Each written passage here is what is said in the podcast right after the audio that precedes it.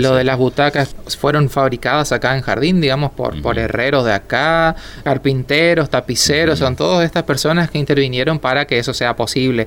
Las butacas profesionales, por así decirlo, que la que vemos en cines, en otras ciudades, bueno, estas salen un fangote, digamos. Entonces acá se hizo algo que funcione bien y bueno, por una fracción del precio de esas profesionales, ¿no? Bueno, eso hay que destacar también acá a toda la gente que se movió, a la gente de la cooperativa, a la comisión.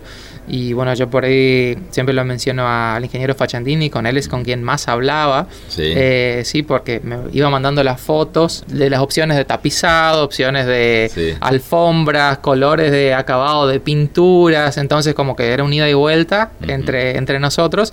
Obviamente, todo pasaba por consejo, o sea, es cómo funcionan este tipo de, de instituciones.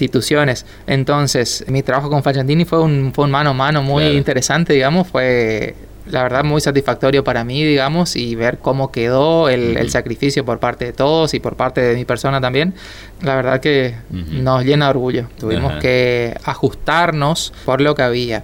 Eh, estábamos condicionados por la altura del lugar, la altura mínima correspondiente, sí, pero siempre y cuando esto es más alto, mejor por, la, por las luces que van suspendidas, por los proyectores y demás. Entonces fue un gran desafío hacer que nuestra piel de, madera no sea tan alta para no restar altura y después también las había unas columnas bastante generosas que soportaban el, muro de contención, ¿no? la tierra.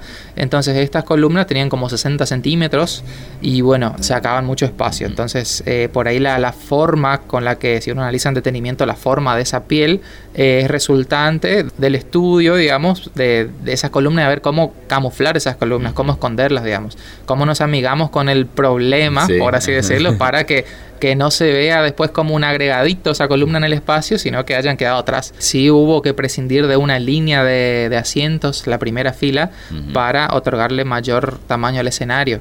Entonces, bueno, eso se debatió bastante, si sí o si no, pero, por ejemplo, si esto fuese más chico el escenario, era muy acotado el escenario en relación a la capacidad de personas. Entonces se buscó un equilibrio ahí, un equilibrio para que funcione bien, ¿no? Obviamente que para conferencias, digamos, el uso interno de la cooperativa, asambleas y demás, sobra, sí. Pero para eventos donde se requiera de mayor espacio físico de escenario, esto funciona mucho mejor.